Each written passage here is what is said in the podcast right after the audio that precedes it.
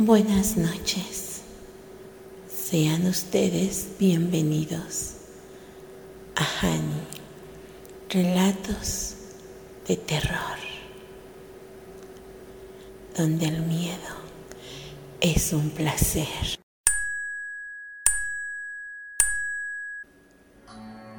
Rezos. Cuentan que hace muchos años, en un pueblo cercano a la ciudad de Oaxaca, vivía una hermosa joven llamada Carmen, quien todas las tardes sin falta asistía a la iglesia. Tenía el hábito de pasar varias horas rezando frente al altar. Muchas veces, ya de noche, los monaguillos o el sacerdote tenían que pedirle que se retirara para poder cerrar. Sin decir una palabra, Carmen se retiraba. Al día siguiente ocurría casi lo mismo. Se dice que desde niña Carmen quería consagrarse a Dios y su mayor deseo era ser monja, pero a la muerte de su madre tuvo que quedarse al cuidado de su padre. Don Bartolo era un hombre estricto y tenía gusto por el alcohol. Al quedar viudo, se tiró por completo al vicio. Vendió propiedades, ganado y toda clase de pertenencias. Gastó todo su dinero en parrandas y mujeres. Luego se vio obligado a pedir prestado. El papá de Carmen adquirió una cuantiosa deuda con don Severiano, un viejo rico hacendado, a quien todos en el pueblo temían por abusivo y violento. El hacendado era viudo y se decía incluso que él había matado a sus anteriores esposas por estar enfermo de celos y de haberlas acusado de engañarlo con otro. Pasó el tiempo y como don Bartolo no pudo saldar su deuda con don Severiano, le ofreció como moneda de cambio la hermosa y virginal Carmen, de apenas 16 años de edad. Obligada por su padre, Carmen fue condenada a vivir una vida miserable al lado del rico hacendado, quien en lugar de cuidarla y protegerla, la maltrataba, la golpeaba y la humillaba a su mayor antojo y placer. Carmen tenía prohibido hablar con hombres. En algunas ocasiones, después de propinarle sendas golpizas sin ningún motivo, don Severiano se ausentaba por viajes de negocios. Otras veces, después de abusar y golpear a Carmen, salía de fiesta con otras mujeres y regresaba al día siguiente borracho y acusando a Carmen de infiel como sus anteriores esposas.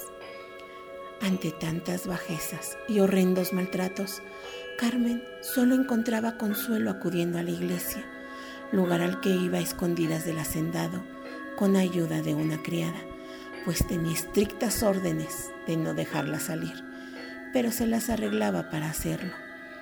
Pasó el tiempo y una noche, misteriosamente después de tres días de no haber ido a la iglesia, un poco sorprendido, el sacerdote se acercó a Carmen para decirle que le habían extrañado esos días, pero ya era hora de cerrar el templo y tenía que retirarse.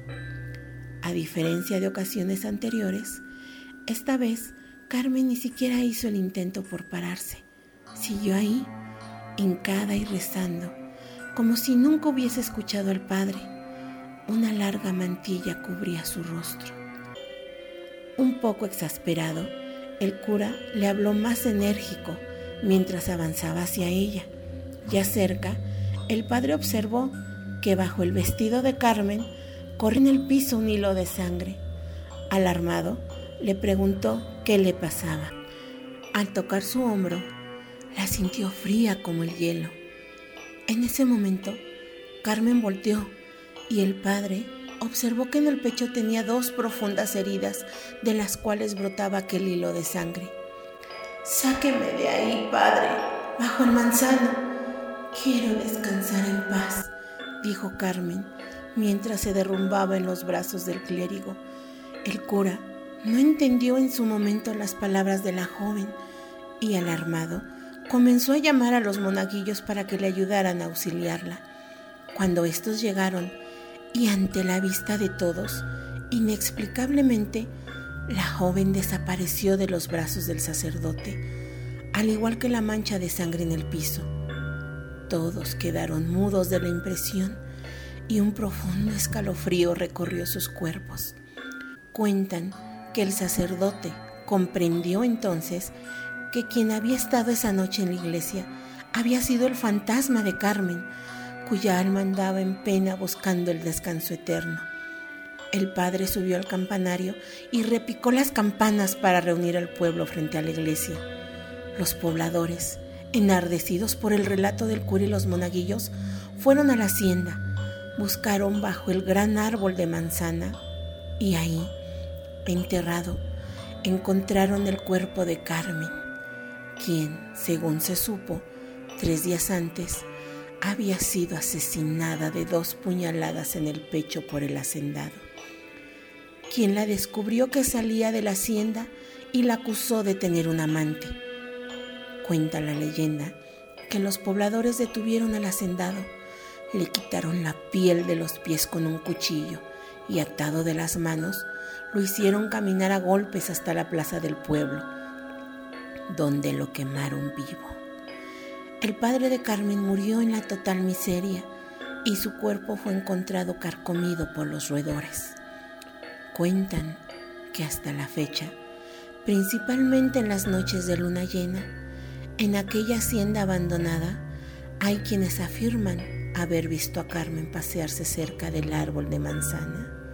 Otros más que la han visto entrar a la iglesia del pueblo, lugar en el que aseguran, aún después de muerta, llega a rezar. Y así llegamos al final. Espero que les haya gustado. Ahora apaguen la luz, cierren los ojos y sueñen. Sueñen con una mancha de sangre con una voz dulce rezando junto a un manzano. Besitos.